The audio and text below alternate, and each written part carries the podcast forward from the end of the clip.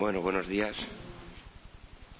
a esta octava sesión del, del Seminario de Defensa dedicada a Estados Unidos en Europa. El título es Los americanos están de vuelta, inversiones e intervenciones. Y parece que es una buena noticia. En este, en este seminario, hace unos años, en el 2019, se preguntaba el vértigo que causaba en Europa la retirada de Estados Unidos.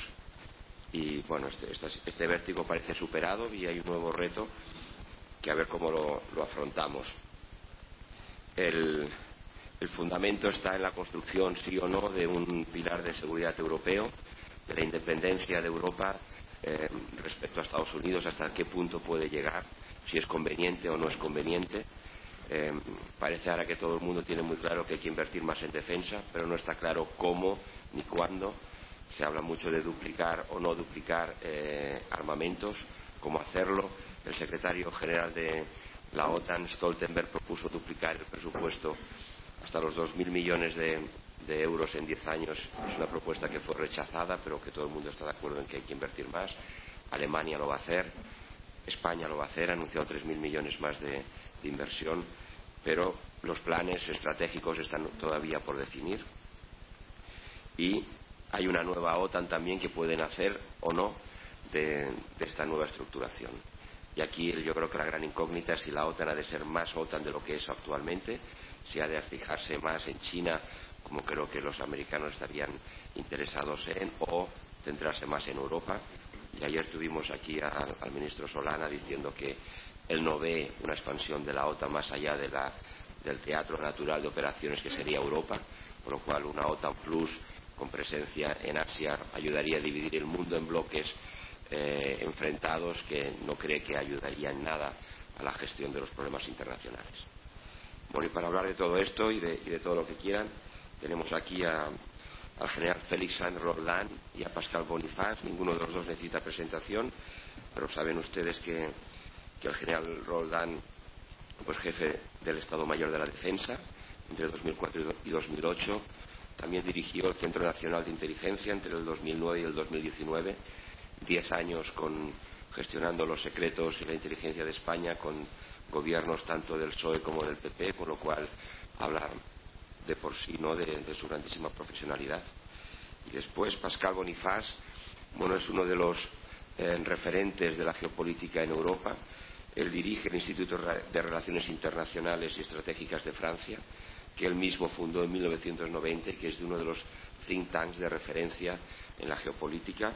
Ha escrito más de 70 libros, ha tocado todos los temas y cada año publica eh, el año estratégico.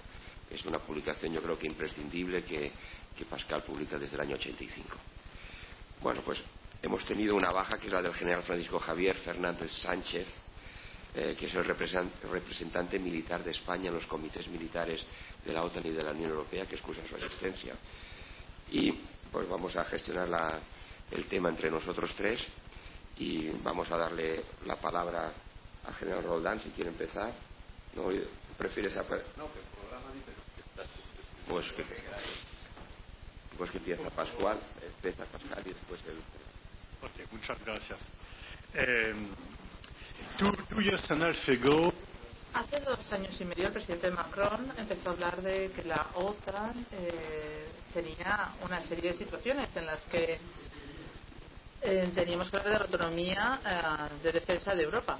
Y yo, sin embargo, creo que es lo contrario. Creo que las estrategias militares de Europa estaban muertas y ahora es cuando vemos el renacer de la OTAN.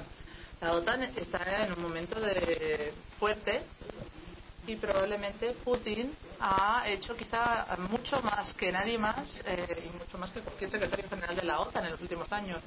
Ha revitalizado la OTAN y le ha dado unas nuevas fuerzas que no tenía. Eh, ya no tenemos lo que Kissinger dijo, no tenemos esta falta de entendimiento transatlántica, sino que por el contrario la OTAN está muy unida nos encontramos con una unidad entre los países europeos y también una unidad entre Europa y eh, Estados Unidos. Hablamos principalmente de Estados Unidos más que de países americanos porque Canadá eh, está en otra situación, pero bueno, hay también algunos problemas con otros problemas. Eh, lo cierto es que la cuestión eh, con Canadá principalmente tiene que ver con Francia. Pero bueno, hablamos de Estados Unidos y Europa. Nos encontramos que debido a la guerra de Ucrania y debido a la situación y a la amenaza de la agresión rusa a otros países vecinos en Europa, pues la OTAN ha respondido de este modo. Hemos olvidado algunos de los problemas previos en Francia, por ejemplo, eh, algunas de las peleas que teníamos pues se han resuelto y una reconciliación el año pasado entre Macron y Biden en la ciudad de Roma. Hace apenas unos días, semanas, hemos visto una fuerte reconciliación entre el nuevo primer ministro australiano y Francia. Incluso Kabul se nos ha olvidado que existe. Después del 15 de agosto de 2021, la credibilidad de la estrategia eh, estadounidense pues se vio increíblemente afectada por la situación, se encontraba en riesgo. Incluso los países europeos y aquellos eh, en Oriente Medio, países como los Emiratos Árabes, tras lo sucedido en Kabul y la caída del gobierno afgano, pues faltaba seguridad en cuanto a confiar en la credibilidad de la estrategia estadounidense. La mayor parte de la gente estaba de acuerdo en que era hora de buscar otras opciones porque incluso es verdad que si te quedabas en Kabul más años Estados Unidos permanecía ahí, esta era una guerra que no se podía ganar, pasara lo que pasara. Estados Unidos había gastado más de 100 billones de dólares en estos 20 años intentando, recordemos, que el PIB de Afganistán es de 20 mil millones de dólares. Entonces, si analizamos todo esto, el gasto que ha supuesto estos años en Afganistán para obtener nada, el hecho es que los talibanes han vuelto hecho con el poder y el país ha vuelto a la pobreza absoluta. Nos encontramos, por lo tanto, con que todo el mundo decía, bueno, pues no puede quedarse solo un país ahí. ¿Qué vamos a hacer? Los Estados Unidos tenían que irse de Afganistán, pero el modo de abandonar el país fue una sorpresa negativa para todos los aliados, Corea del Sur, Japón, Europa, muchos de estos países podrían haber hecho lo mismo. Y es que, de hecho, se podría haber repetido la misma situación tanto en Europa como en Asia. Pero este fracaso se ha olvidado ya. Todos los países europeos lo han dejado en el olvido porque ahora lo que hay es un deseo de tener una mayor presencia militar estadounidense y hay un número importante de soldados que se han desplegado por encima de los 100.000 en muy pocos meses. El año pasado nos hemos encontrado con una fuerte demanda de una mayor presencia, incluso una especie de paraguas nuclear por parte de los Estados Unidos y como hemos visto en algunas de las mesas redondas ayer, el gasto militar en los últimos años se ha incrementado. Javier Solana lo mencionó ayer a mediodía. Se ha incrementado, sobre todo en muchos de los países europeos, debido sobre todo por eh, la necesidad de hacer adquisiciones. Y obviamente esas adquisiciones de material militar vienen a hacerse a Estados Unidos. Incluso cuando hablamos de energía y gas, ya no hay tanta pelea sobre el gas eh, que compran los países estadounidenses de Estados Unidos. Perdón, los países europeos de Estados Unidos. Hay un fuerte reto ahora mismo entre Francia y Alemania al respecto, porque se está planteando si estos dos países van a dejar de comprar, se va a prohibir que compren de Rusia, en este caso, pero eh, básicamente lo, hace unos años el paso de Trump a Biden ha supuesto el cambio porque había en su momento muchísima presión sobre la construcción del oleoducto Nord Stream 2. Ahora esto ya no se habla y se está planteando el que Estados Unidos suministre gas a Europa. Por eso. moment for NATO. Hay un momento ahora positivo para la OTAN en el sentido de que a lo largo de la historia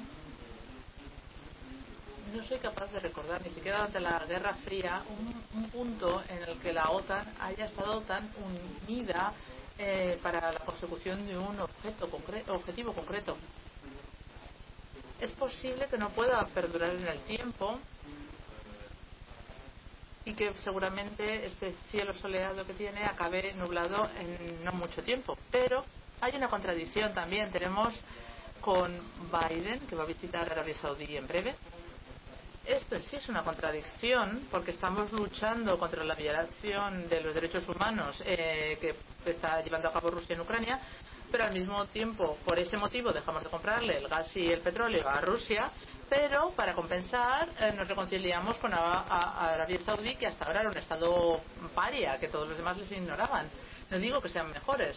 Lo que digo es que hay muchas personas que han muerto en Yemen debido al ejército o al, a, al aparato militar de Arabia Saudí. O sea, no es que sea exactamente las mismas cifras que el ejército ruso, pero sí estaríamos en situaciones similares es en sí una contradicción por parte del mundo y del discurso occidental y también en esto incluyo al discurso europeo.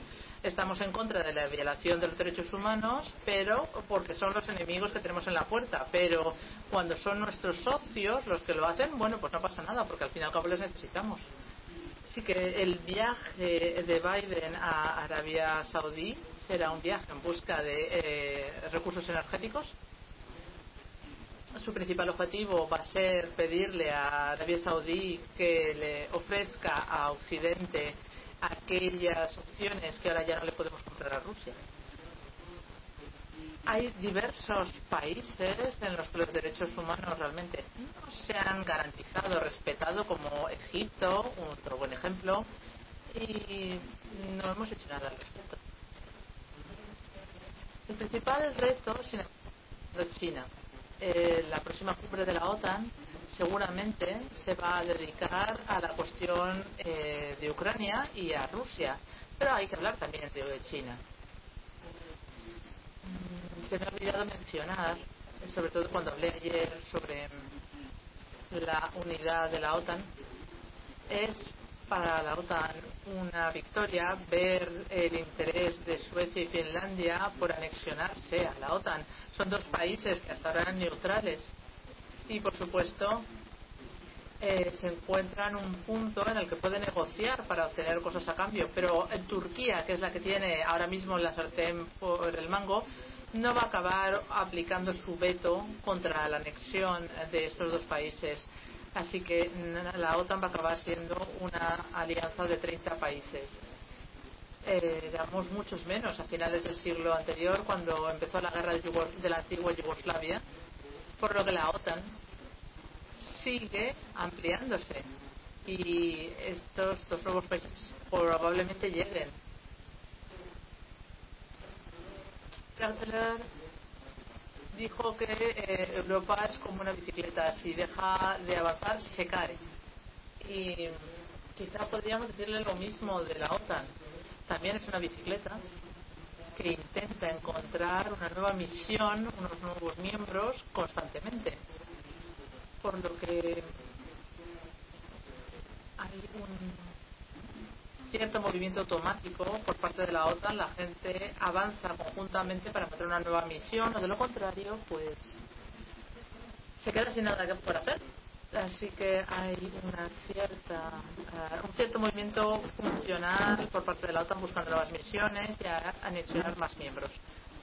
Quizá esto también genera una cierta necesidad urgente para la OTAN, ¿no? El, el poder seguir haciéndose cada vez más grande como organismo y el poder obtener misiones que a lo mejor no se pueden cumplir del todo.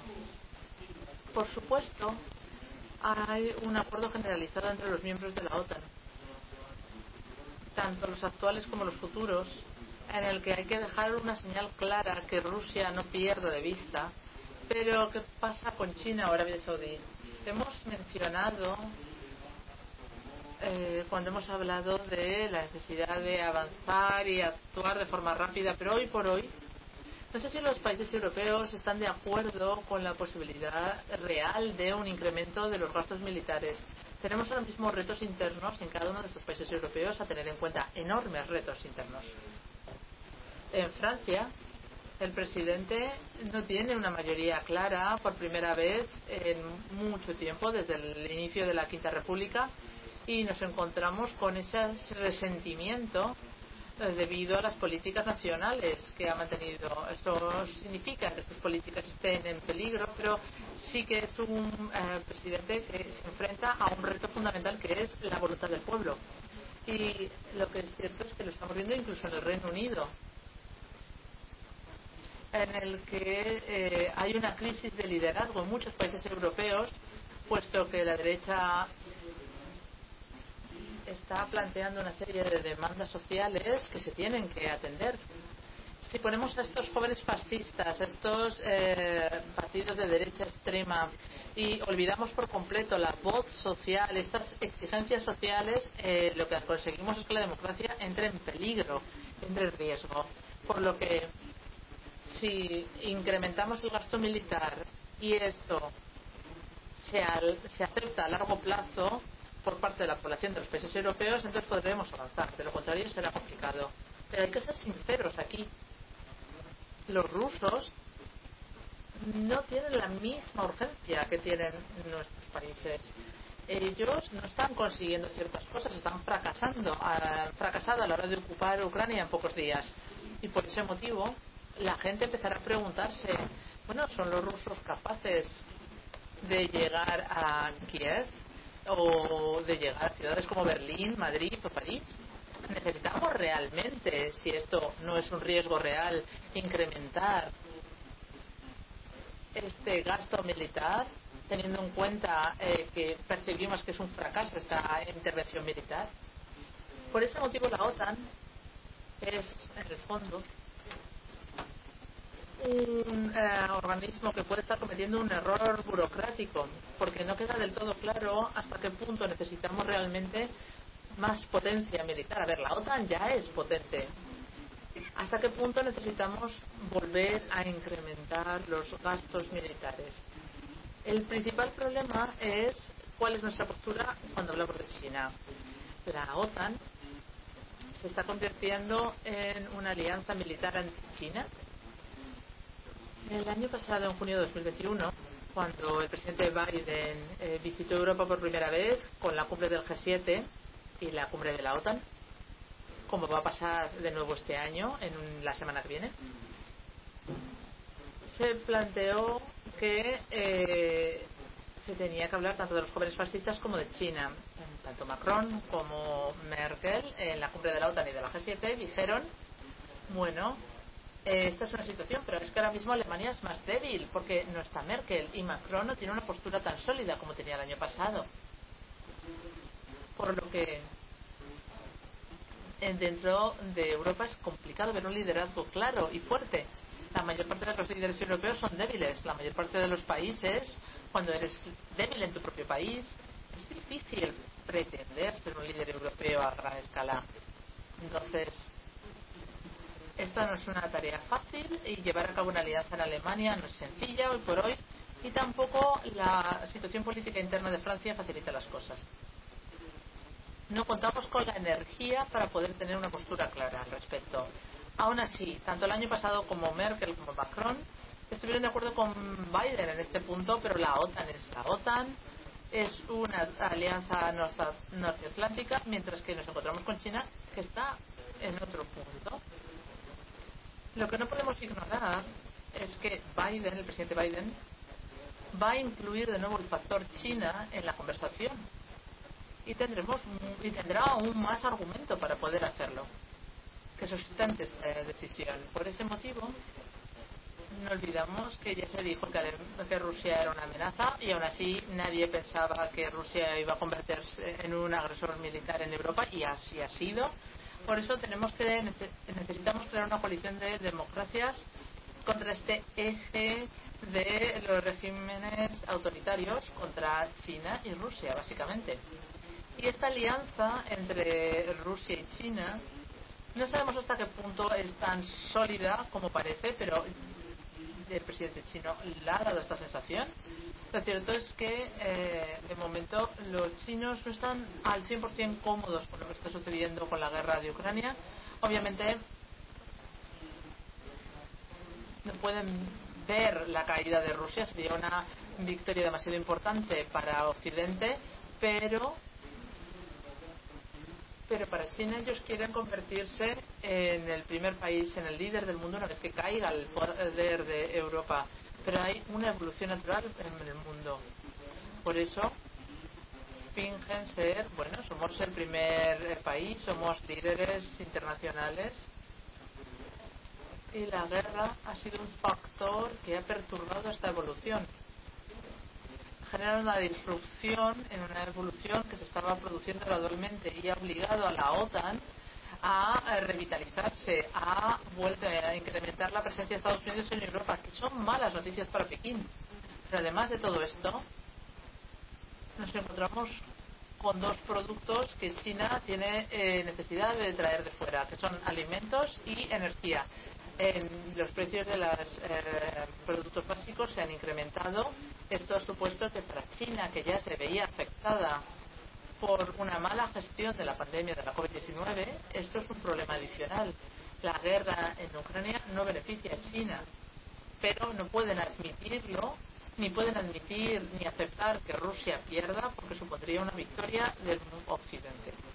Por eso tienen que darle las herramientas militares posibles y apoyarles para que sean capaces de asumir las sanciones que se les imponen. Por esto, el concepto estadounidense de la coalición de democracias contra el eje de los regímenes autoritarios podría ser algo que se acepte mejor teniendo en cuenta que tanto Rusia como China están volviéndose regímenes cada vez más autoritarios. Como hemos visto y hablado ayer, se puede deber a que, bien, hay una cierta mayor apertura por parte de China porque hay redes sociales, pero eh, también vemos que, aunque hay una cierta apertura y Taiwán y Hong Kong están optando por una mayor democracia, lo cierto es que hay también un incremento de otros controles. Eh, no hay una apertura tan real. Xi Jinping, con frecuencia, lo que se genera es una ocultación y una crispación eh, de la situación en, en China y desde la guerra en Rusia la libertad no existe. Rusia está volviendo a un régimen estalinista.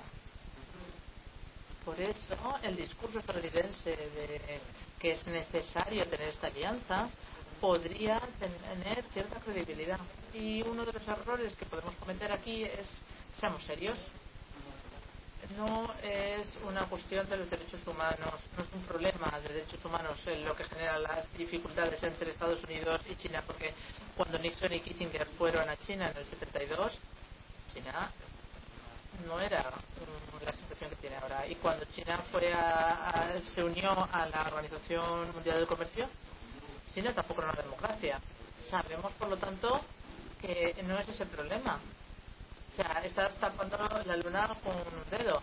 Eh, hay un problema de derechos humanos en China, pero esta no es la cuestión que separa a Estados Unidos y a China. No lo es. La cuestión es que Estados Unidos no puede aceptar que le haya superado como líder del mundo China y que China se encuentra ahora mismo en 2001 una situación, como decía Javier Solana, en 2001 obviamente Estados Unidos tiene el 11 de septiembre, pero el factor fundamental del año en ese momento, teniendo en cuenta el marco estratégico general, es que China entra en la OMC. En ese momento está empezando a cambiar internamente y cambiar el mundo. En 2001 China representaba el 10% del PIB estadounidense. Hoy por hoy es el 70%. Nunca en la historia del mundo habíamos visto un crecimiento tan rápido y a gran escala de una economía. Es un crecimiento a gran escala y muy rápido, único en la historia los Estados Unidos han sido los líderes del mundo desde 1945. Así que si a uno empieza a interesarle las noticias cuando tiene 15 años, bueno, pues todos los estadounidenses menores de 95 años siempre ha escuchado que su país es el número uno. Por eso para ellos es muy difícil entender que les haya superado otro país La primera vez que vine al parador en Toledo en el 93, el PIB en aquel momento de Francia era cuatro veces más importante que el PIB chino. Pero hoy por hoy es lo contrario. Se ha dado la vuelta a la tortilla y el eh, PIB chino es cuatro veces más importante que el francés. A mí eso no me genera problemas. Ni creo que a la población francesa le genere ningún tipo de problema porque nunca hemos querido ser líderes del mundo. for USA. So it's a different story. En Estados Unidos la situación es diferente. Básicamente lo que queremos es estar protegidos, queremos no ver a, a los chinos mmm, vendiendo, haciendo competencia barata a las empresas tecnológicas que tenemos o vendiendo champán barato. Pero lo que queremos es proteger nuestros intereses económicos. Pero no vemos a China como una amenaza militar, ni siquiera como una amenaza estratégica puesto que no es nuestro problema. No, no vemos la posibilidad de, de, una invasión militar de los chinos en París. Pero Estados Unidos ven las cosas de forma diferente. El principal problema para nosotros y para la OTAN es ¿seguimos avanzando en línea con la agenda estadounidense o mantenemos la nuestra propia con eh, el tema de China? Entonces, podemos plantear a China como una amenaza militar. Pero si hacemos esto, convertimos a China en una amenaza militar. Si vemos una mayor oposición diaria, a oposición estratégica, y todos los días vemos como, bueno, pues estamos viendo cómo los países de la OTAN están planteando esto, bueno, pues es que un día esto de lo que hablamos tanto lo vamos a convertir en realidad.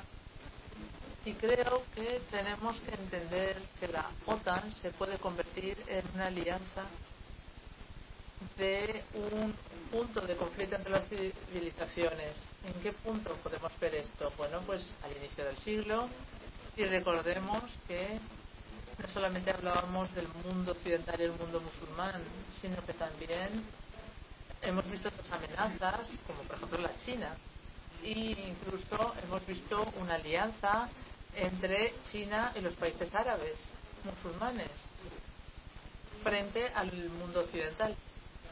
Creo que China va a estar dentro de cualquier debate y negociación como tema de la cumbre de la OTAN de la semana que viene y los países europeos tienen que plantearse si están en peligro interna y externamente y es difícil decirle que no a Biden, porque el presidente Biden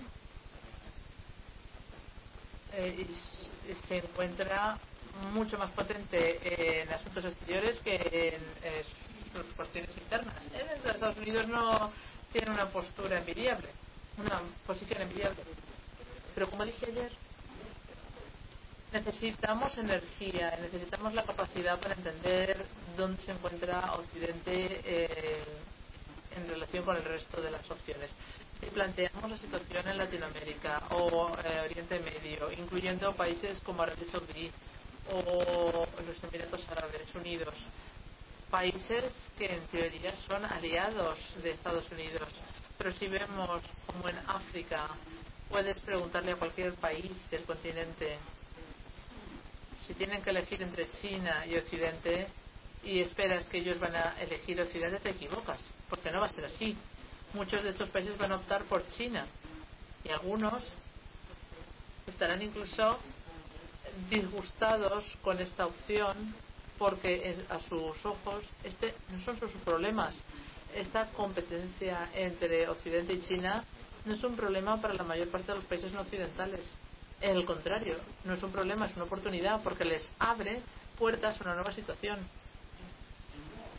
Si queremos plantearle a otros países que elija, tenemos que darnos cuenta de que vamos a ser la minoría y que Occidente podría encontrarse incluso un poco más aislado. La dominación occidental del mundo se ha acabado. Hay que empezar a asumirlo. Hemos perdido el monopolio del poder en el mundo. seguimos siendo poderosos, seguimos siendo ricos, seguimos siendo los más ricos y poderosos, pero no podemos actuar como si estuviéramos en años pasados en los que diseñábamos la agenda internacional. Ahora hay que tener cuidado sobre cómo queremos que nos perciban más allá de las fronteras del mundo occidental para poder preservar nuestros propios intereses. Gracias. Ya tiene la palabra el general Sanrola. Buenos días. Muchas gracias, especialmente a mis compañeros de mesa, pero también a todos los que nos acompañan esta mañana aquí. Eh, decía en un, en un, cierto tono de broma Miguel Ángel Aguilar que ya tengo prueba documental de haber venido a estas, eh, estas reuniones desde el año 1998 y es verdad, pero lo que, me, lo que me une más a todos ustedes es que hoy me he enterado que los caballeros alfretes cadetes de la Academia de Infantería que vinieron de pescadores, digámoslo así, a la primera, en la primera ocasión que vine son hoy tenientes coroneles. Por tanto, eh, ustedes sabrán por qué son tan contumaces, pero yo la realidad es que me siento muy bien aquí y vengo a compartir con ustedes pues algún pensamiento. Siempre, y me conocen, siempre trato de hablar de lo que se nos pregunta. Eh, hoy eh, el tema es los americanos están de vuelta.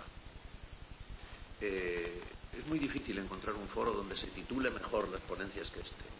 Podría citar algunos ejemplos del pasado, como aquel Los dioses, manual de empleo, o de algunos otros que ha habido. Por tanto, bueno, me parece tremendamente adecuado hablar hoy de, la posibilidad de una vuelta. Lo que no nos cabe la menor duda, y hay que decirlo desde el principio, es que para que vuelvan se tienen que haber ido. Y eso parece que si no se han ido del todo, sí que lo, no están muy descaminados los que dicen que se han ido. Yo creo que esa condición se ha dado, y se ha dado desde hace tiempo, y se ha dado a diferentes velocidades.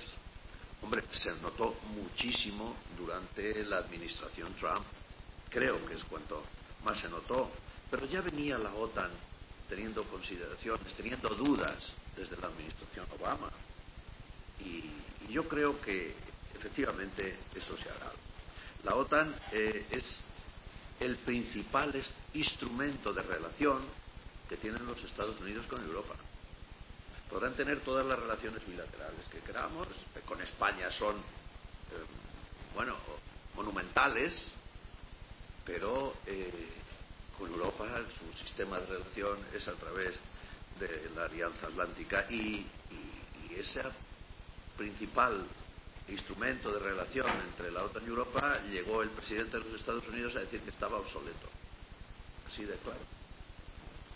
Y, aunque pueda parecer lo más eh, dañino para la relación calificarla de obsoleta, pero hizo muchas cosas en ese sentido que también iban mal para esta relación eh, Europa-Estados Unidos a través de la OTAN.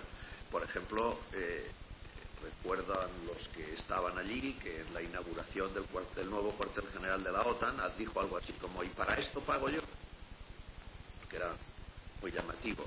Y también desde luego todos hemos leído sus tweets en los que eh, ponía en duda y decía que iba inmediatamente a denunciar el tratado START.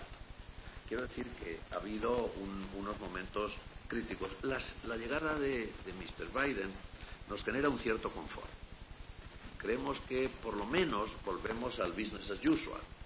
Es decir, eh, pues nos ha pasado a todos en alguna situación incómoda y de pronto, bueno, veremos cómo lo manejamos, pero esto ya va a ser de otra manera. Eh, y es verdad, el señor Biden ha ido tomando decisiones prudentes, sin exageración, pero siempre bajo la consideración de que se piensa en casa.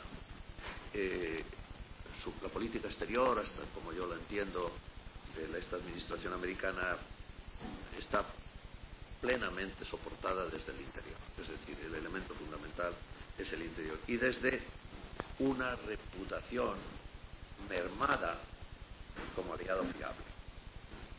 Y si no, vayamos al 12 de agosto.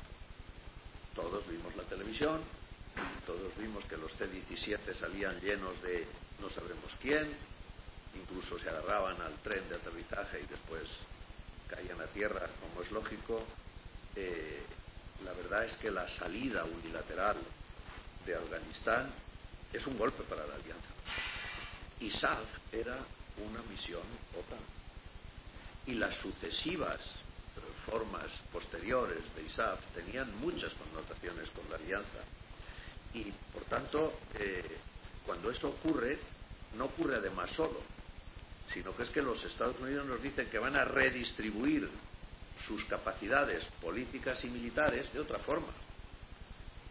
Y desde el propio agosto, en el ámbito geopolítico, no nos queda ni la menor duda de que va a haber mucha menos Europa y de que va a haber mucho más Asia-Pacífico.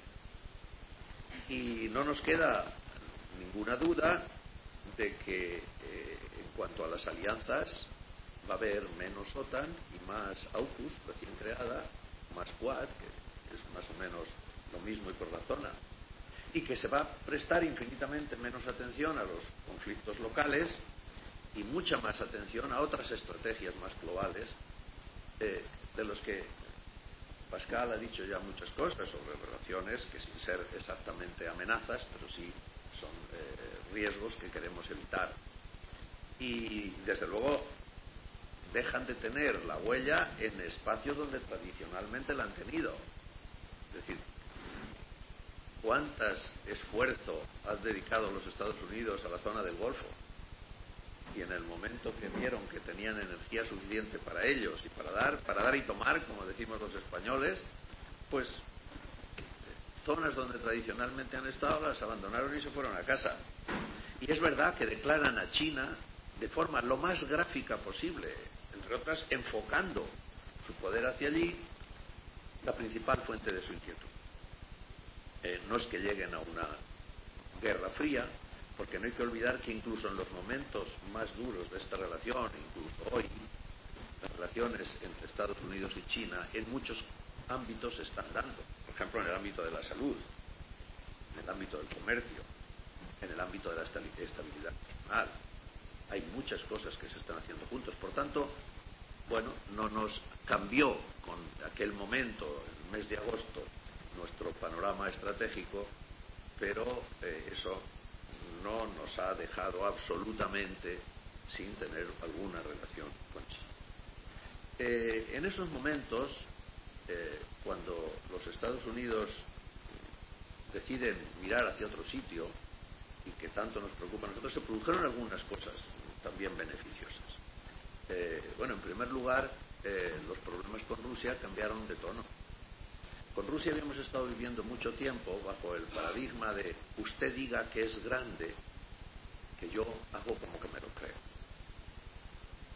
Y por eso se produjeron todas las ampliaciones de la alianza. Yo tuve, no, era nada extraordinario, el jefe de Estado Mayor de Defensa de España estaba en el Comité Militar cuando se discutió la ampliación de las repúblicas bálticas y, se, se, discutía en el ámbito del Consejo de Cooperación OTAN-Rusia. Es una institución que se creó aquí en Madrid en la cumbre del 97 para discutir los problemas entre la OTAN y Rusia.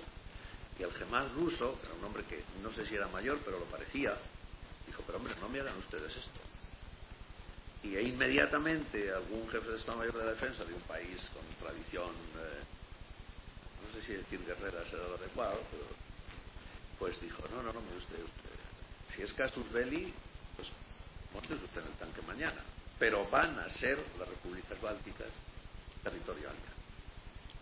Pero cuando ocurre esto que estamos diciendo de los Estados Unidos y su enfoque hacia otro sitio, y cuando ocurre también casi simultáneamente que Putin ve que la Unión Europea está discutiendo cosas domésticas, recuerdo que el Tratado de Maastricht, donde dice vamos a crear una política exterior y de seguridad común, que transformaremos inmediatamente en una política de defensa común para transformarlo lo antes posible en una defensa común, Maastricht 92, 30 años después.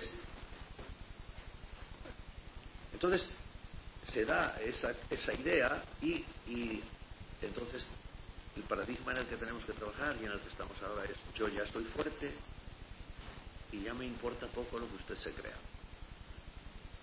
Y todo eso se produce en ese momento, en agosto, en agosto de 2021.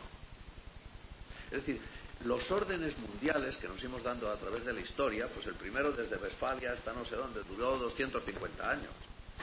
Pero el orden mundial penúltimo duró cuatro meses. Y esos cuatro meses se inician precisamente en el momento en que los Estados Unidos se van de Afganistán, empiezan a mirar a otro sitio, se llega a unas normas de geopolítica diferentes e incluso Rusia dice yo ya soy fuerte.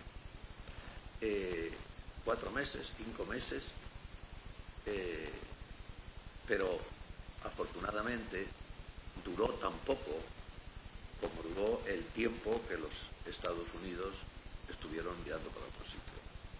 Aquí volvieron. Y volvieron, en primer lugar, en una, para la gestión de crisis con Rusia.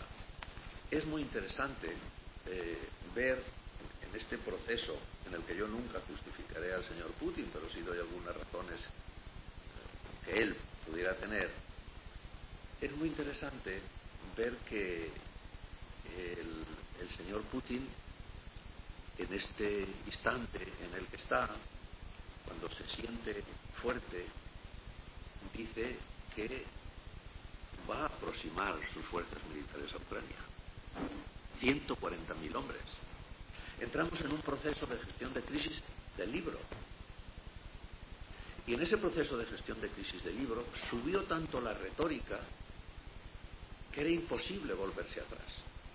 Yo creo que las personas que trabajaron en, aquel, eh, en aquellos momentos en el sistema gestión de crisis no habían asistido a clase, por alguna razón, el día que se dio en la academia gestión de crisis. Porque fue una, una gestión de crisis que subió tantísimo la retórica que era imposible volver atrás. Por tanto, se creyó fuerte y además se gestionó la crisis de una manera que el volver atrás es difícil. Pero ¿por qué saco este asunto aquí? Porque la crisis, las relaciones se daban durante la crisis entre el señor Lavrov y, y el secretario de Estado de los Estados. Y además con una, con, un, con una fuerza tal que alguno de ustedes lo habrá visto en la televisión o lo habrá, o lo habrá en alguna de estos procedimientos que ahora tenemos para enterarnos de noticias llamativas. Eh, en una de las reuniones a, finales de enero ya entre el señor Blinken y, el señor Lavrov, un periodista dice, ¿y qué papel juega, Rus eh, juega Europa? Y el señor Lavrov, con ostentación, mira a su lado, a derecha y a izquierda, y dice, ¿alguien ve aquí a Europa? Entonces, esta historia es, ha ocurrido y es cierto. Por tanto, a la gestión de crisis vuelven los americanos.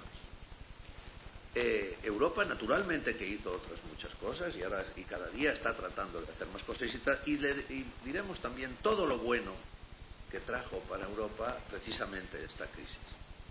Pero los americanos volvieron a solucionar la crisis y quisieron tener poderoso el instrumento con que, caso de tener que resolverlo, lo resolverían, que era la alianza. Eh, y esto es lo que eh, encontramos en el escasísimo tiempo que va desde agosto del 21 hasta febrero del 22. Y aquí, eh, bueno, pues la esfera rusa sabemos lo que ha hecho, la esfera europea efectivamente dijo, confió en OTAN. Yo les voy a decir una cosa que no me ha ocurrido en mi vida y que resulta llamativo, no sé a ustedes. Yo hace poco cogí un taxi, hermano, y el taxista me dijo, anda, que cómo están las cosas con Rusia, menos mal que tenemos a la OTAN. Yo, eso ni en, yo he trabajado toda mi vida en cuestiones relacionadas con la OTAN y yo nunca había oído a alguien que dijera, menos mal que tenemos a la OTAN. Pues, pues un señor que, en fin, eh, tendrá los conocimientos de geopolítica que tenga, dijo, menos mal. Pues claro, menos mal porque esta vuelta y esta realpolitik que hemos tenido de forzar la OTAN para que sea un instrumento útil nos ha servido de mucho. Y es útil. Bueno, en este momento veamos cómo están, cómo están los despliegues aliados en las fronteras. En este momento, un grupo táctico español, por ejemplo, eh, aquí del Goloso ahora, que ya lleva allí cuatro años o tres, está en la frontera de Estonia con Rusia. Un grupo táctico. Pero tenemos aviones desplegados en Lituania y en Polonia. Y tenemos nuestros barcos navegando por, por el Mar Negro en las dos fuerzas eh, navales de la OTAN. Y tenemos una batería de misiles Patriot en Turquía. Qué, qué interesante, qué interesante, y lo digo solo de pasada, por si después ustedes quieren en el coloquio que se toque este tema. Qué interesante que estemos defendiendo el espacio aéreo de Turquía y Turquía esté diciendo que se está cuestionando para lo que sirve la OTAN. Interesantísimo. Yo creo que ya deberíamos haberle dicho que nos mande la batería para acá. Entonces, en esas situaciones en las que nos hemos encontrado, nos hemos encontrado con una Europa que ha pretendido ser más fuerte y nos hemos encontrado también con algo que ha sido nuestro sueño. Todas las discusiones que hemos tenido en, en Europa era en la distribución de funciones entre Unión Europea y otra. Y la complementariedad, siempre hemos inventado términos absolutamente grandilocuentes que después han ido cayendo en el vacío. Os recuerdo el pilar europeo de la alianza, por ejemplo. Recordamos lo de fuerzas separables pero no separadas. Recordamos muchas eh, eh, interpretaciones como estas de la relación OTAN-Unión Europea. Y ante la crisis de Europa lo hemos resuelto solo. La OTAN es el poder que si hace falta se enfrenta a Rusia o a quien venga con toda su fuerza para que Europa esté segura y la Unión Europea hace muchas cosas también simultáneamente, pero no con discusiones de, con, de tal virulencia que nunca se llegaba a un acuerdo, sino que de forma tácita Europa está desarrollando su brújula estratégica, está desarrollando sus conceptos de, nuevos battle group, está desarrollando qué quiere decir con autonomía estratégica y está tomando decisiones importantísimas en este periodo, como son los embargos y las, y las relaciones entre los países europeos con Rusia, en otras materias que naturalmente no son las estrictamente eh, militares. Por tanto, es curioso que nos hayamos, hayamos llegado también a esa situación. Eh, desde luego, ya nadie se cree que la OTAN tiene el cefalograma plano. Y hemos visto que no solo no tiene el cefalograma plano, sino que está rearmándose, no digo de armas, propiamente dicho, sino el rearme moral que precisa una alianza. Eh, una de las cosas que poco tiempo que me ha tocado estar en alguna organización importante, eh, he hecho profesión de buen aliado el espíritu aliado es el elemento fundamental de una alianza. Y en, en muchas ocasiones se notaba, brillaba por su ausencia. Había una reunión, por ejemplo, de un comité en el que tenía que haber 46 representaciones eh, y, y había 8. Pero esto ha acabado. Nadie va a fallar a la cumbre de Madrid.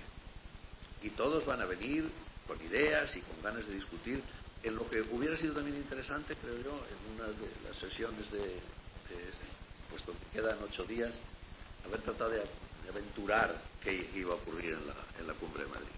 Pero la OTAN ya está aquí con vigor y con ganas de. Y, desde luego, la Unión Europea está tratando también de encontrar su camino y lo más importante es que estamos de acuerdo por tanto, eh, yo creo que eh, con una Unión Europea más consciente de, su papel y con una OTAN más fuerte, eh, estamos en una buena situación. La cuestión, decíamos, es si han vuelto o no han vuelto y en qué tono han vuelto. Bueno, pues en primer lugar yo creo que me gusta citar a, a Ramón Arón, tiene un libro que se llama La República Imperial, y que dice, Estados Unidos es un imperio, pero siempre ha estado privado de la voluntad de, comportarse como tal. Es decir, eh, desde los padres fundadores que nacen en una democracia imperfecta, pero con ánimo de ser la más perfecta de las posibles, no han pretendido ser imperio, pero sí han pretendido liderar fuerzas desde lo exterior de los Estados Unidos que los lleven por algún camino interesante. Y este es ese momento.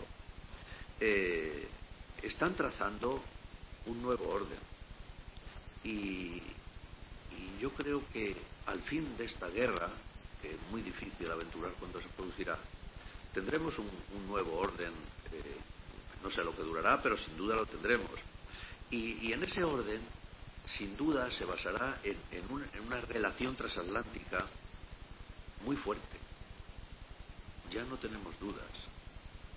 Eh, se basará también en el nacimiento de una Europa geopolítica más fuerte y se basará sin duda en la aceleración de la reconfiguración del orden mundial. Acaba de citar Pascal, parece ser que, que los, los, pensadores van por el camino de the West and the Rest. El otro día oía al presidente, que pronto dejará de serlo, de Chatham House, y decía que no, que era un triángulo, era the West, the Rest, y un, y un triángulo difícil de precisar, pero que Pascal ha precisado algunas de las noticias, América del Sur, África, algunos otros lugares de la Tierra, que lo que harán será adherirse, él decía con una figura muy gráfica, igual que se adhieren al casco de un barco después de mucho navegar cosas que viven en la mar, que hará que las esferas de poder, por esa adhesión, será, por tanto, más poderosa, tendrá más inercia en el movimiento en el mundo, pero será, sin duda, la triangulación de esas tres cosas la que nos llevará por el mundo que nos espera. Y desde luego es, no tiene una importancia gradual eh, como la de los dos elementos que hemos hablado, pero desde luego se ha acabado la Ostpolitik. No creo que ya haya absolutamente nadie que esté pendiente de eso. Yo no quiero terminar, porque me han dicho que había diez y son nueve o diez, sin hacer una sola, eh, una sola alusión a los principios.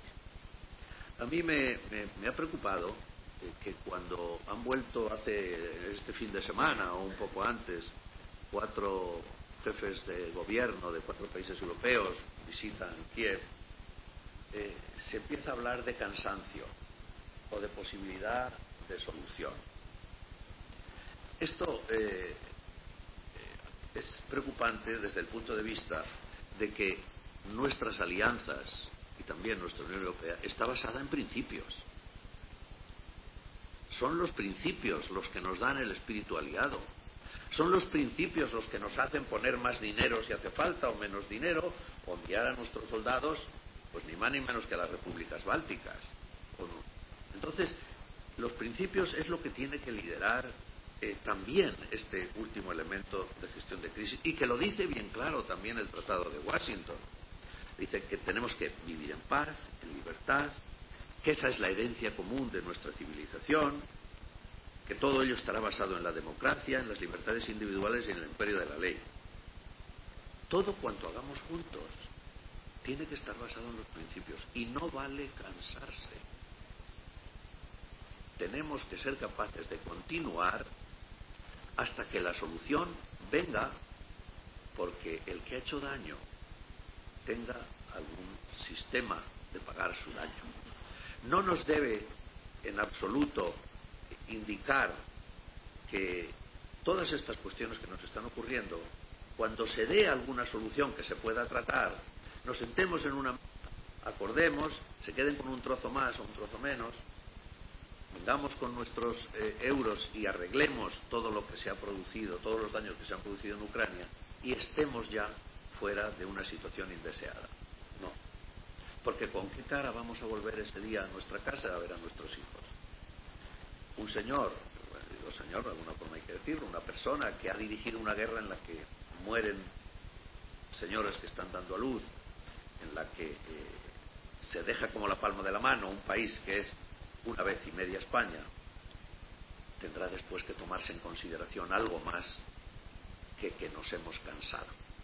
La alianza no se puede cansar, la Unión Europea no se puede cansar y desde luego los ciudadanos, porque la alianza es una alianza de ciudadanos libres, aunque esté allí representado por quien sea, no se puede cansar. Cualquier ambigüedad en este sentido, y quiero recalcarlo al final, cualquier ambigüedad en este sentido, en el ámbito de los principios, será un problema muy grave y especialmente para Europa en el corto o en el medio plazo. He llegado a mi final, estoy para sus preguntas.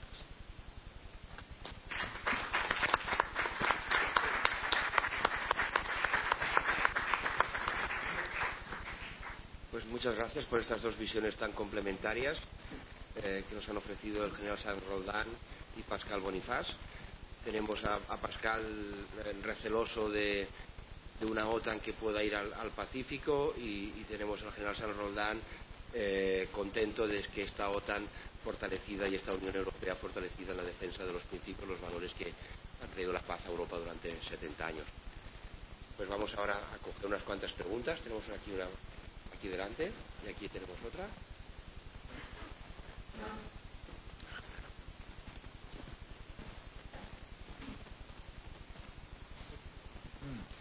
Bien, buenos días. Eh, Enrique Ayala. Eh, a mí me gustaría mmm, poner sobre la mesa el asunto del futuro eh, de la relación con Rusia, ¿no? Eh, porque Rusia va a seguir estando ahí, evidentemente, ¿no?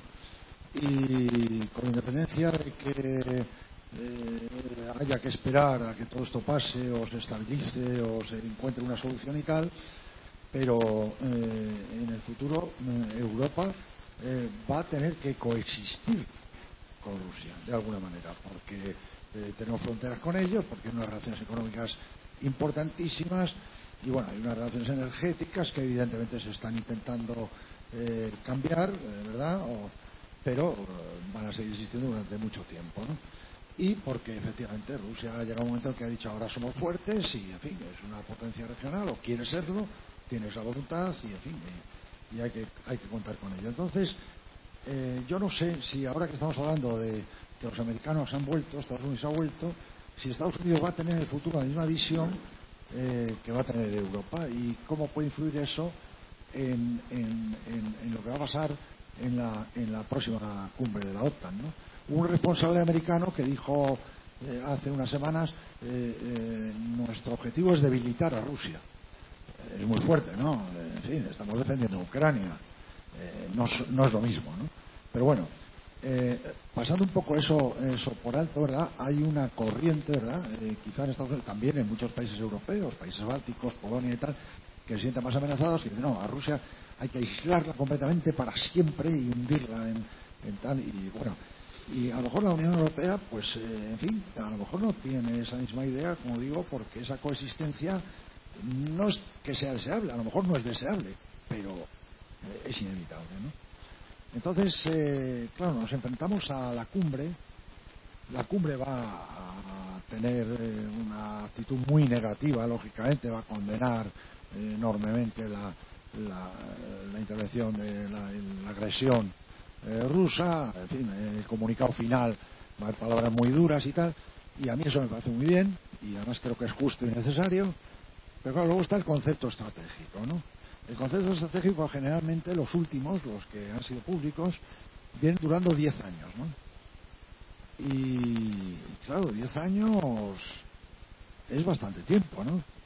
Y, y entonces, eh, eh, así como ya digo, en el comunicado final, me parece bien que se use un lenguaje eh, absolutamente condenatorio con Rusia, a lo mejor el concepto estratégico eh, no se deberían cerrar absolutamente las puertas a que, en fin, eh, se, regresemos a una situación más o menos de, convivencia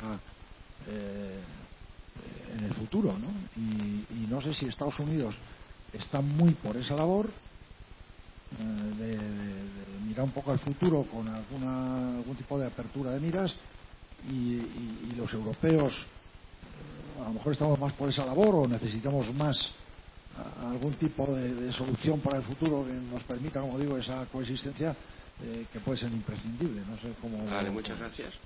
Mira, vamos a coger dos preguntas más en este lado y luego cogeremos las cuantas tenemos aquí al lado. Muchas preguntas pedidas, o sea, si podemos eh, ser concretos y directo. Sí, muchas gracias, Juan Cuesta. Eh, al hilo de la cita que hacía el general Sarnota de, Lavrov, eh, alguien ve aquí Europa, me pregunto qué va a quedar o dónde va a quedar Europa. De las intervenciones de los dos ponentes esta mañana, yo creo que ha quedado claro bueno, que caminamos nuevamente a una división en bloques, el multilateralismo ha caído y vamos a, China como referente con el apéndice o un apéndice de Rusia y da la impresión de que vamos a Estados Unidos como cabeza del otro polo con el apéndice de la Unión Europea. Pero eh, se ha comentado aquí, la mirada de Estados Unidos eh, va hacia Asia-Pacífico. No tengo claro que la mirada de Europa, de la Unión Europea y la mirada de Estados Unidos puedan coincidir en esto. ¿Dónde queda, por tanto, un poco el papel de, la Unión Europea? Gracias. Y una pregunta más aquí delante.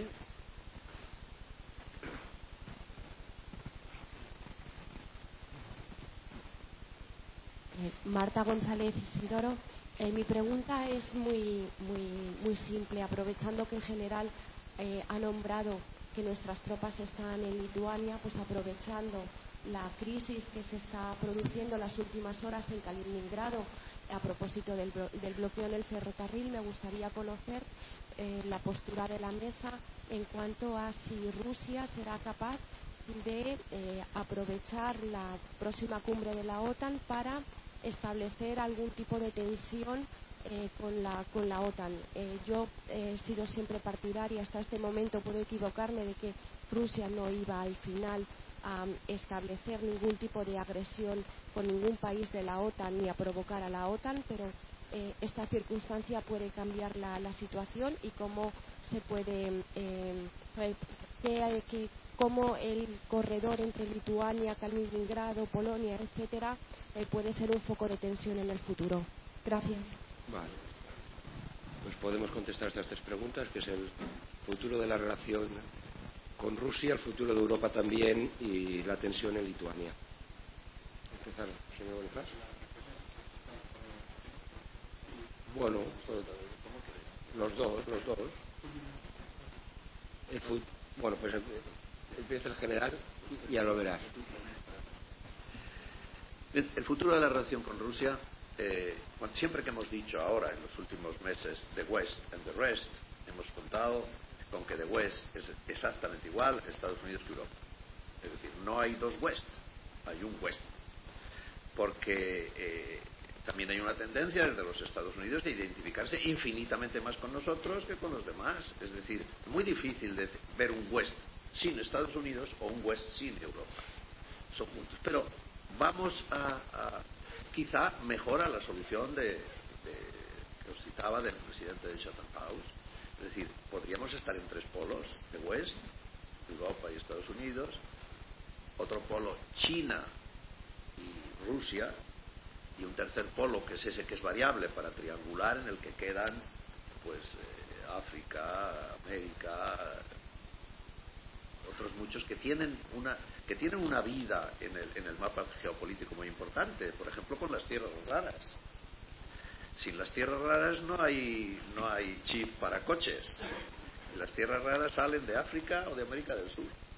El lugar donde quiere ir ahora con sus inversiones, conocido que ya la, con, las cuestiones de energía estamos viviendo otro modelo, el dinero de Emiratos y de Arabia Saudí está enfocado a Sudamérica pero con mucha fuerza y a las commodities y a otros tipos de cosas. Pero yo, llegando como mucho a ese triángulo, desde luego yo a Rusia la veo como, por un tiempo, como un apestado político. ¿Y por qué lo digo? ¿Alguno de nosotros imagina a China, que está siendo la maestra de un digamos, soft power reforzado. China no quiere venir aquí con el tanque ni con, ni con la fragata. China lo que quiere es poner una tienda. Exclusivamente quiere poner una tienda. ¿Y alguien se imagina que va a venir a poner una tienda friendly en Gran Vía, como ya la tiene, de la mano de los rusos? Y si no le da la mano Rusia, ¿quién se la va a dar? Por tanto, y además ha hecho lo que ha hecho. Yo creo que eh, Rusia tiene un futuro muy complejo Lo que pasa es que no será eterno, claro, como nada, nada es eterno. En algún momento tendremos que empezar a hablar de otra cosa, especialmente si también ellos están dispuestos a, andar por otro camino. Pero a mí no me cabe la menor duda que el futuro de, de Rusia es malo. Es verdad también que debemos administrar bien, si es que al finalmente lo obtenemos, la victoria. Todas las causas de las guerras sucesivas han sido la mala administración de la victoria anterior. Y esto es lo que nos ha ocurrido con la OTAN. Tanta ampliación, tanta política de puertas abiertas, que es verdad que es un derecho. Bueno, no voy a estar yo aquí ahora no voy a discutir con ustedes que yo también creo en el derecho de política de puertas abiertas, pero tanta ampliación, tanto eh, lo hago porque quiero, etcétera, etcétera, pues hemos llegado a una situación que, que no me deja usted salida. Bueno, pues entonces con Rusia lo mismo. Deberemos administrar esta situación. Y entre otras cosas también porque tiene armas nucleares. Aquí estamos en un debate en el que no hemos entrado, pero eh, a lo mejor en algún momento tendremos que entrar. Y desde luego lo que no es aconsejable es llevar a Rusia a la desesperación. Porque entonces, una vez desesperada, hará, vaya usted a saber qué. Pero esa es mi visión de cómo pueden ser las cosas en Rusia. En la cumbre, yo de la cumbre tengo serias dudas y ojalá. ¿Por qué? Pues porque parece que todos los, todo lo que hablamos de la cumbre es lo que hemos hablado siempre. ¿O es que en, la, en el comunicado de la cumbre de jefes de Estado y de Gobierno de, julio del de junio del 21 no hablan de Rusia en unos términos que será muy difícil cambiar en lo de ahora. Leamos el comunicado de la cumbre de junio del 21 y leamos el aparcado de Rusia y veremos. Y, vamos a poder decir muchas más cosas sobre las dichas en el. ¿Eh?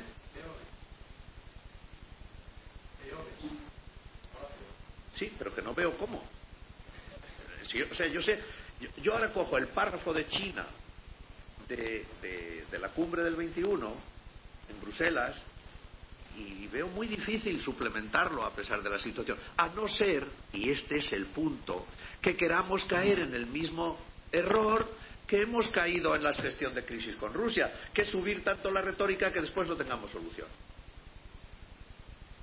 Esta es el, el, que se siente a escribir ese párrafo tendrá que considerar las dos cosas. Es decir, que China es malísima, que nos van a venir todas las males del infierno a través de ella, escríbalo si se atreve. Pero entra usted en otra fase. Y está usted dispuesto a entrar en esa fase. Por tanto, yo no creo que haya mucho más. Eh, eh, en Rusia, bueno, ahí sí que, yo no sé, ahí sí que habrá que descargar un poco las tintas. Pero el problema, lo que a mí me preocupa, más que esas dos cosas, tanto Ayala, Enrique, he dicho Ayala porque todos los compañeros nos llaman por apellido, ha sido subordinado mío y no le perdono que me haya puesto en esa tesitura. Si estuviera en activo, esta tarde mismo estaba arrestado. Eh, el, asunto es el siguiente. no es lo que diga ni el concepto estratégico, ni, ni la cumbre, ni el comunicado de la cumbre sobre China y Rusia. El problema es si van a ser pragmáticos por fin o no en, la cumbre del 21 a la OTAN le interesa todo. Todo. Es un personaje en busca de autor. Le interesa el terrorismo. ¿Alguien ha llamado a la OTAN? ¿Algún país ha llamado a la OTAN cuando tenía un problema de terrorismo? ¿Ha llamado Francia a la OTAN al terrorismo? ¿Lo ha llamado España a la OTAN para el terrorismo? ¿Tiene intención de llamar si mañana el ISIS pone una bomba donde sea? No, jamás, no lo va a llamar.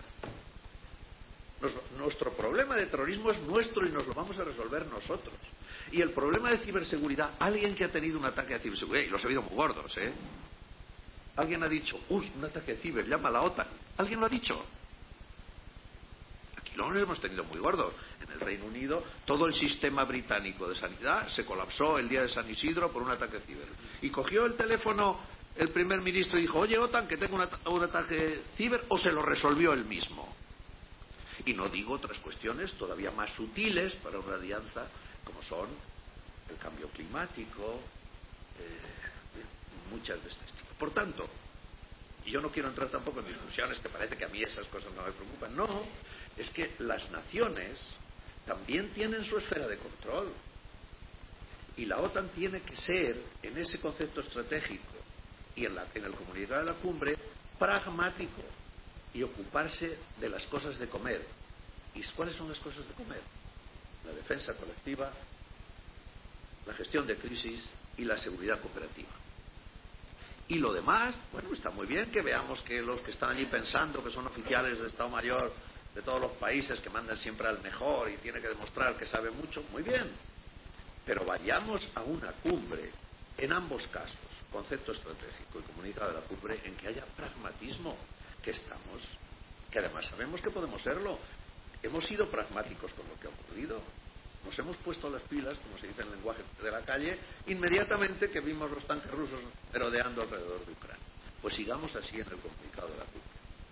Eh, yo, lo del concepto estratégico, aquí eh, siempre me ha parecido exagerado el decir que dura 10 años. Y voy a decir por qué. Efectivamente, se escribe uno y hasta que se escribe otro pasan 10 años. Bien, ahora aquí tenemos compañeros militares que han trabajado en cuarteles generales internacionales. ¿Al tercero o cuarto año del concepto estratégico era un elemento fundamental en un cuartel general o no? Eso es lo que tenemos que decir. ¿Era un, un elemento fundamental en un cuartel general o no? Por tanto, dura lo que dura, y es verdad que es una referencia que siempre te viene bien cuando te apoya un plan de operaciones o te apoya una decisión política, pero también cuántas cosas se hacen, especialmente en la segunda parte del concepto estratégico, sin tomar en consideración lo que. Entonces, no sacralicemos las cosas. Yo, eh, por lo que he oído un poco de lo que ayer decía Javier Solana, yo creo que podríamos ir en este camino. Seamos pragmáticos y no sacralicemos las cosas. Lo que aquí tiene que pasar es que estamos en guerra, de una forma u otra. Tenemos un riesgo que es verdad que lo hay con Kaliningrado. Yo cuando lo he leído estos días he caído. Yo no sé si, si a ti, eh, Marta, te, ha ocurrido igual. Yo no había caído en Kaliningrado. No había caído. Dije, bueno, pero si eso lleva ahí toda la vida, ahí seguirá. No, no, no. Es un elemento con el que nos pueden producir una tremenda inestabilidad, que es el juego de Rusia desde el año 90. Con diferentes elementos nos ha producido inestabilidad. A través de ciber, a través de, de pues aquí todos sabemos que en el referéndum de, de Cataluña estuvieron tocando, o las elecciones americanas, o las elecciones francesas, o entonces yo he caído anteayer que Kaliningrado es otro elemento que tiene, y si lo van a hacer o no, no lo sé, pero desde luego da mucho que pensar. Y, y con esto, el papel de Europa. Eh, yo creo que, ¿dónde va a quedar Europa? Yo creo que tenemos que seguir el ejemplo de lo que estamos haciendo. Aquí, de forma espontánea, porque la vida es espontánea, cuando nos aprieta algo, hemos hecho una, una, división de funciones entre OTAN, y la, entre OTAN y la Unión Europea que ni se nos había ocurrido, y si se nos había ocurrido no habíamos tenido ningún éxito en los pasados 30 años. Y ahora sí. Y usted, Europa va a tener su fuerza para crisis suyas, propias, no sean muy grandes. Pero en el momento que hay una crisis grande, aquí estamos todos. Y mientras tanto se va a quedar sin hacer nada. No, no, no. Europa es muy fuerte en políticas comunes, etcétera, etcétera. Pues hagámoslo así. Entre las que se debe, entre las que debe ser común, la política exterior y de seguridad común, que se lleve a través del Servicio de Acción Exterior. Por tanto, el ejemplo que se nos ha ofrecido ahora de Europa-OTAN a mí me parece magnífico. Y ojalá que podamos seguir muchos años así. Demasiadas larga mi respuesta, perdonadme. No, pasa que es, Regarding bre the... brevemente, Oh, okay. because hay, mu- hay muchas- there are so re- many questions. Okay, regarding the Bueno, en cuanto a, a la relación con Rusia en el futuro, va a ser oscura mientras Putin siga diciendo que esto va a ser mantener, va a ser muy, va a ser imposible mantener relaciones como antes con el mundo occidental, Rusia y el mundo occidental, independientemente de lo que dure la invasión, porque Putin puede mantenerse en el poder en Rusia durante mucho tiempo, tanto como quiera. Y además de todo eso, las políticas europeas sobre Rusia cada vez van a ser más claras y las van a decidir países como eh, Reino Unido, es verdad que ya no forma parte de la Unión Europea, pero Boris Johnson está desempeñando un papel fundamental en esta crisis entre Ucrania y Rusia. Hemos visto como la semana pasada Draghi, Scholz y Macron fueron a Kiev de visita oficial y se sintieron culpables. Se sintieron culpables porque habían mantenido relaciones muy fuertes con Rusia previamente y querían disculparse por esto. Así que en el próximo mes me temo que Italia, Francia, España, Portugal y Alemania van a tener mucho interés. Os puede gustar o no, pero Rusia es un país europeo. Hay que hacer frente a esta situación y está a las puertas de muchos países, incluyendo eh, Polonia y los países bálticos. Así que tenemos que ver qué hacen todos los países en relación con esto. Gracias. O sea que, insisto en la brevedad, porque estamos ya un poco fuera de tiempo, en cinco minutos y tenemos que eh, acabar este panel. I'm very glad, Mr. Roldan, that you mentioned this revival of the Muchas gracias al general Roldán para hablar de la reanimación de la OTAN y la política común y la política de la Unión Europea. Pero ¿cuál si, quizás sea el punto más importante para todos los Estados miembros de las dos organizaciones, tanto la pertenece, los que pertenecen a la OTAN como los que pertenecen a las dos o solamente a la Unión Europea? Mi pregunta tiene que ver con si este concepto que teníamos que estábamos valorando previamente antes de la, de la invasión y que se desarrolló hace 20 años, nos encontramos con los acuerdos de Berlín que han funcionado también para la gestión de las operaciones. Pero existían dos declaraciones. Tenemos, por ejemplo, el de la cumbre internacional de 2018 en el que se estaba hablando de la cooperación internacional que conectaba los dos organismos pero no existe una declaración que hable específicamente de, de un marco institucional necesario entre la OTAN y la Unión Europea. Y hasta donde yo sé, por aquellos que han preparado el concepto estratégico de la alianza, no va a haber una declaración en esa línea dentro de este documento estratégico. Por desgracia, debo decir, por desgracia, puesto que una relación institucional tal sería algo positivo. ¿Cuál es su opinión al respecto? Tenemos aquí en medio y a Miguel Ángel. A Natividad.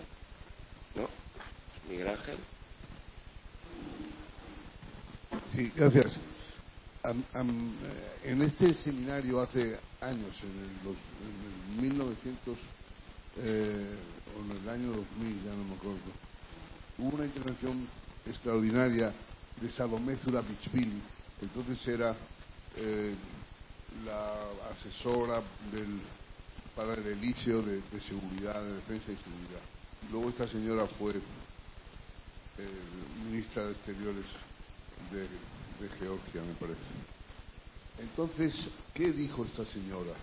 Pues dijo una cosa que hemos estado, dijo, muchos años amenazados por los fuertes y ahora vamos a estar predijo, anticipó, amenazados por los débiles.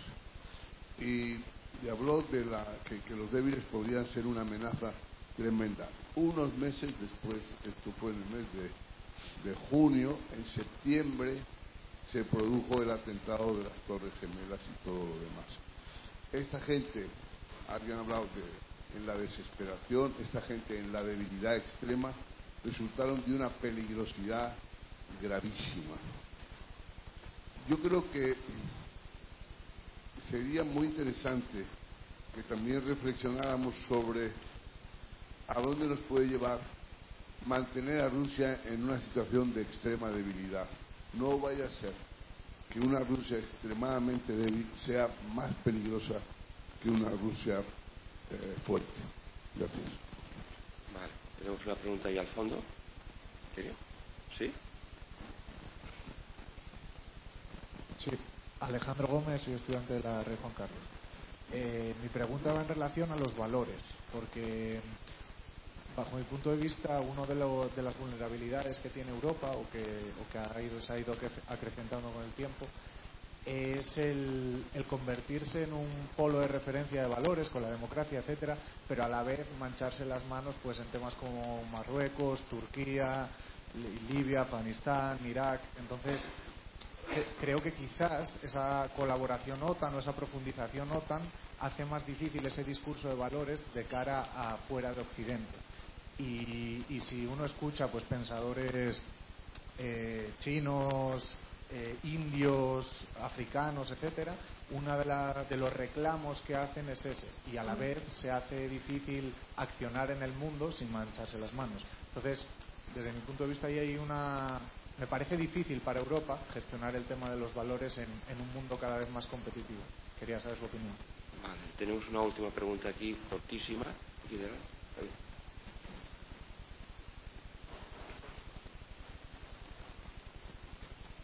Eh, Enrique Pérez, de Europa en Suma. Eh, muy brevemente, al general San Roldán por, por su relación con, con, la inteligencia en los últimos años. ¿Por qué eh, la inteligencia europea, desde la Unión Europea hasta en los días previos al 24 de febrero, seguía sin hacer caso de los eh, avisos y las advertencias de la, de, las, eh, de la, Administración norteamericana, de la inteligencia, sobre que efectivamente eh, la invasión, el ataque de Rusia, ese, ese, ejército concentrado, iba a proceder efectivamente de una, de una, iba a proceder a una invasión y a una guerra, y seguía creyendo que eran exageradas esas, esas sospechas o esas peticiones o esas, esas advertencias de Estados Unidos. Muchas gracias.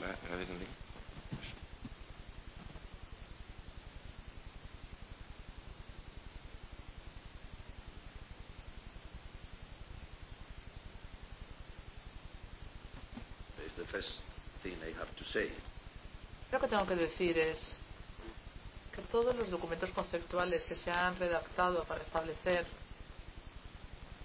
una buena y clara relación entre la OTAN y la Unión Europea, al fin y al cabo, son inútiles. Algunos de estos documentos funcionan ad hoc en cuestiones concretas, como por ejemplo hemos hablado del Berlin Plus. Es cierto que a través de este documento se han generado una serie de operaciones especiales, pero ninguno de estos documentos se ha establecido ni incorporado ni a lo que representa la Unión Europea ni a lo que representa la OTAN. Tu pregunta entonces sería, ¿pero esto va a durar? ¿Va a durar para siempre? ¿Estamos listos para hacer algo al respecto? En mi opinión, hoy por hoy, no va a suceder. ¿Y por qué? Pues porque tras la redacción de un documento que dice este es tu derecho, este es el mío, este tipo de documentos lo que hacen es restarnos flexibilidad cuando las cosas no quedan claras lo que necesitas es flexibilidad. Por lo que está bien, lo que ha dicho usted es mejor, pero en mi opinión es que probablemente esto va a llevar muchísimo tiempo porque para eso necesitamos un documento, un manual, una directriz que nos dice esta es la relación entre la OTAN y la Unión Europea. Y esto es la relación con la que hay que operar. Es probable que sea más posible contar con un cierto tipo de estructura militar que combine la Unión Europea dentro de la propia Unión Europea que explique las relaciones con la OTAN.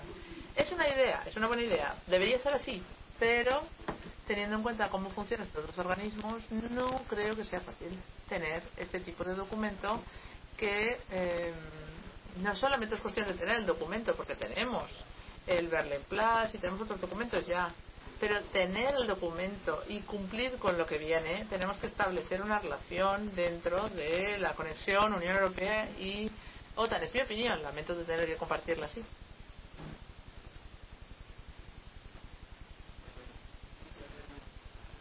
Con lo que yo he dicho, yo creo que tenemos que tener cuidado en administrar las victorias, claro.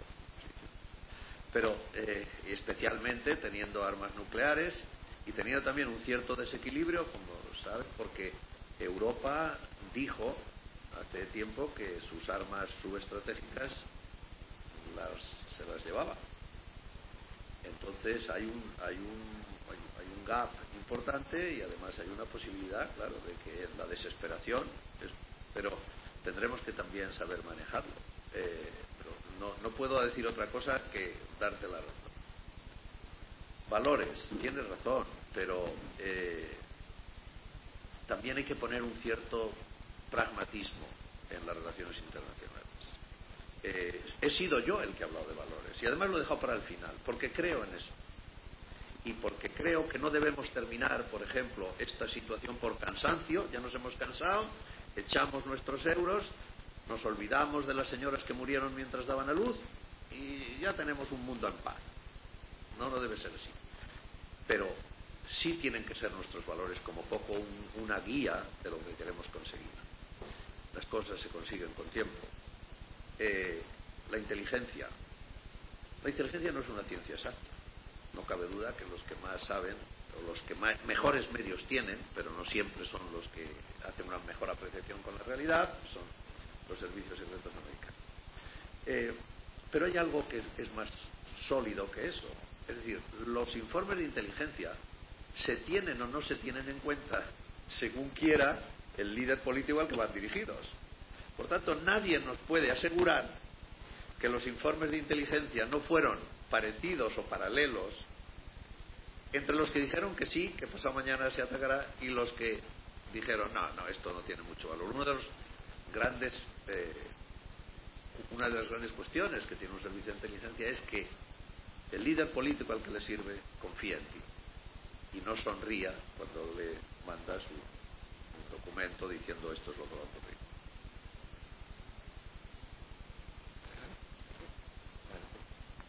Pues muchas gracias. Eh, damos aquí terminado por este, este panel. Podemos tomar un café y les convoco aquí a las, a las 12 para la novena sesión. Será OTAN 3.0. Muchas gracias. Esto es para nosotros.